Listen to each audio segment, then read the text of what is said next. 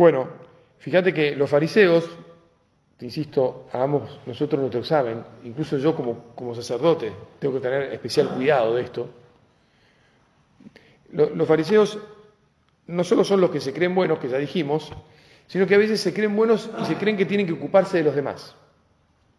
Y entonces están juzgando habitualmente a los otros y no se acuerdan de que Jesús nos dice no juzguéis y no seréis juzgados, no condenéis y no seréis condenados. Perdonad para que seáis perdonados. Incluso todavía hay un paso más, que es no solo el que piensa que tiene que ocuparse del otro, que tiene que, hacer que el otro le eh, se comporte conforme a, los criterios del primero, sino que a veces tiene que exigirle, exigirle. Y hay un montón de, de personas que van, eso, ¿no? Perdón que lo diga de vuelta, pero condenando, o sea, como este, a este lo tengo que salvar por la fuerza. Bueno, no, no, muy mal. En todo caso, nuestro deseo de que todos los hombres se salven, que se vierta en, en oraciones generosas, en caridad, en cuidado atento de los demás, pero no en pelear con nadie, ni en despotricar en contra de nadie, ni en decir que las cosas deberían hacerse así, así o asá, o de más aquí o de más allá. Bueno,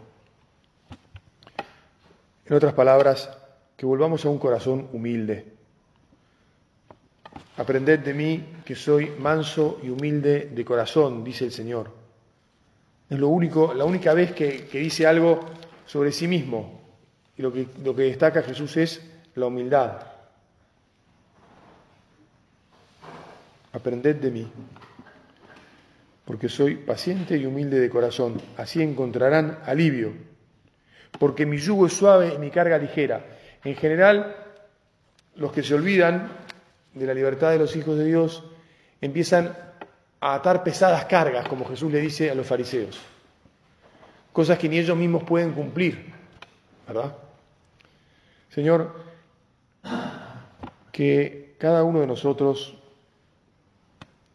sepa,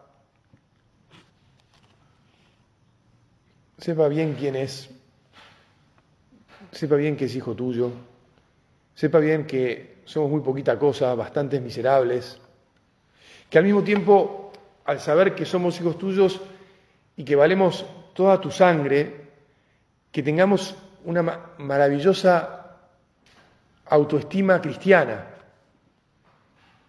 El cristiano no es, y la humildad cristiana no es la, humildad del humildico que va, viste, no, yo no puedo hacer nada, este, tirándose tierra sobre la espalda, a mí no me sale, o que no, no quiere, por ejemplo, progresar en su campo profesional.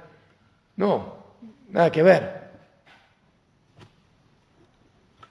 Valemos todo el amor de Dios, no para creérnosla nosotros, sino para adorarle, para alabarle, para servirle a Él y por lo tanto para ayudar y servir a todos nuestros, nuestros hermanos los hombres, empezando por los que tienen nuestra misma fe, los que viven cerca nuestro. Ya sabes que la caridad tiene un orden.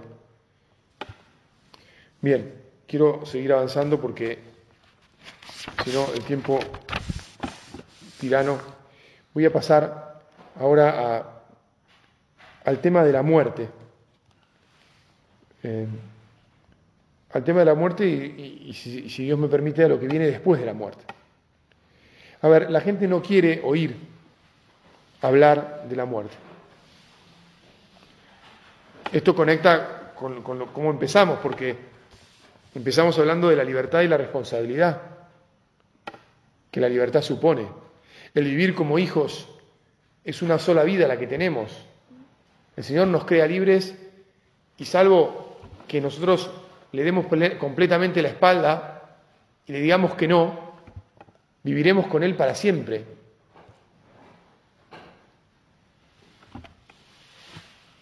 Pero para eso hay que pasar por la primera muerte, por la muerte a todo lo que nos separa de Él. En el fondo, la muerte es la consecuencia del pecado. Y Jesús abrazó la muerte para devolvernos la vida.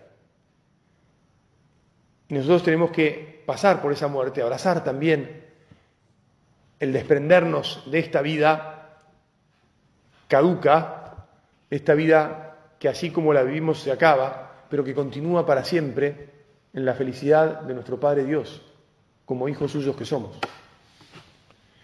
Como hijos en el Hijo, como hijos en nuestro Salvador y Redentor, Jesucristo, Señor nuestro. Qué bueno es hacer estos actos de fe también. Y por eso está bueno que, en realidad está bueno que con mucha frecuencia, San José María eh, todos los días pensaba, la llamaba así, en mi buena amiga o mi, hermana, y hermana la muerte, más o menos así. Y parece, según este, algún, alguien ha, contado, no sé si incluso está en su biografía, pero da igual, que a veces se, ponía así, composición de muerto, digamos, y este, se imaginaba el momento en que ya estaba muerto. Es que en el fondo la muerte, te insisto, no es otra cosa que la mudanza a nuestra vida con Dios. El cielo es el lugar donde está Dios. El cielo es el estado con Dios, porque dejemos de lado el tema del lugar, ¿viste? Porque en realidad es poco, es un lenguaje tal vez demasiado limitado, porque Dios es espíritu y no está en un lugar, ¿verdad? El cielo es el lugar de la unión con Dios, donde efectivamente ya no va a haber ese huir del que hablábamos más temprano, no va a haber distancia, va a haber todo unión con Él. No lo podemos describir. Son unos cielos nuevos y una tierra nueva, dice el libro del Apocalipsis. Un estado indescriptible, maravilloso. No alcanzan las palabras.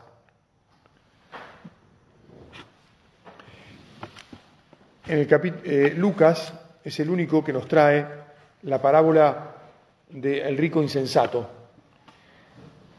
No la voy a, comentar ahora eh, por aquello de de el poner nuestra confianza en, en las riquezas, es decir, en las cosas materiales, sino por el hecho de que todos vamos a morir.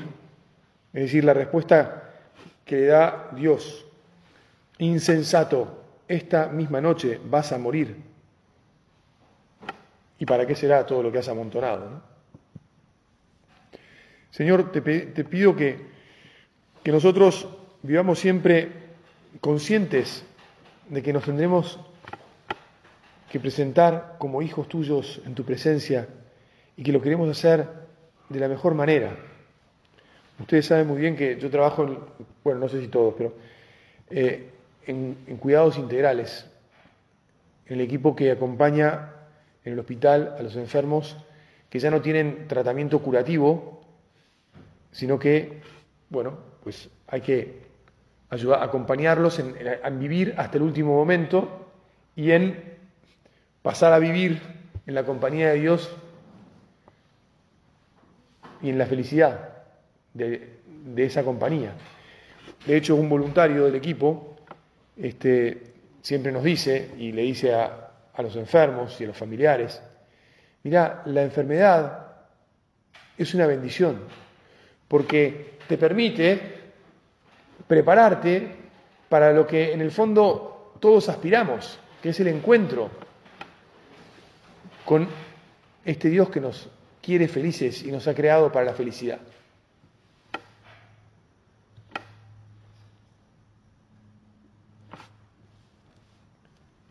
No sé si en tu caso pensás con, con cierta frecuencia en la muerte, pero pedirle al Señor el don de poder hacerlo. Que no te dé miedo, no nos debe dar miedo esa mudanza. No es el fin, sino el principio. Es el comienzo, tampoco es el principio absoluto porque el, momento en el que Dios nos creó, ahí es cuando empezó nuestra vida, ¿verdad? Pero es, si querés, el comienzo de todo, de lo que aspiramos, de, lo que, de todo aquello a lo que aspiramos. El comienzo de que se acabó lo que no queríamos, el sufrimiento. No me da tiempo ahora, pero lo que nos cuesta a los seres humanos es sufrir. En mi conversación con los enfermos, con sus familias, con sus seres queridos, con sus amigos, no quieren que sufran. Y efectivamente, no habrá más sufrimiento. Si somos capaces de elegir libremente a nuestro Dios y su amor. Y en realidad, y, ya con esto voy terminando porque se me va, se me fue el tiempo, obtendremos aquello que hayamos buscado todos los días de nuestra vida. Todos los días de nuestra vida. El premio es en función de el bien y el mal el amor o el desamor que hayamos vivido a lo largo de toda la vida. Es verdad que en largos periodos de tiempo uno puede hacer poco bien y en pocos periodos de tiempo puede hacer mucho mal. Y efectivamente, puesto en una balanza, muy bien, poco tiempo podría pesar más que bastante tiempo de haber hecho el bien. Pero en cualquier caso, pidámosle al Señor que siempre queramos hacer el bien, que siempre queramos el amor, que siempre le busquemos a Él y por, y por Él a los demás. Y que por lo tanto, pues cuando llegue el momento, enfrentemos, lo enfrentemos con alegría, lo enfrentemos con paz, lo enfrentemos preparados, listos, a la edad que sea. Bueno, tengo que terminar. Vamos a pedirle a la Virgen, reina del cielo y puerta del cielo, y a San José, a quien invocamos como patrono de la buena muerte porque pensamos que Él dejó esta tierra de la mano de la Virgen y de Jesús, que nos ayuden a enfrentar la vida como cristianos, como hijos, como hijos que se saben amados por Dios y que quieren amar a Dios en la libertad y la gloria de los hijos de Dios. Te doy gracias, Dios mío, por los buenos propósitos, afectos e inspiraciones que me has comunicado en esta meditación. Te pido ayuda para ponerlos por obra. Madre mía Inmaculada, San José mi Padre y Señor, Ángel de mi guarda, intercedan por mí.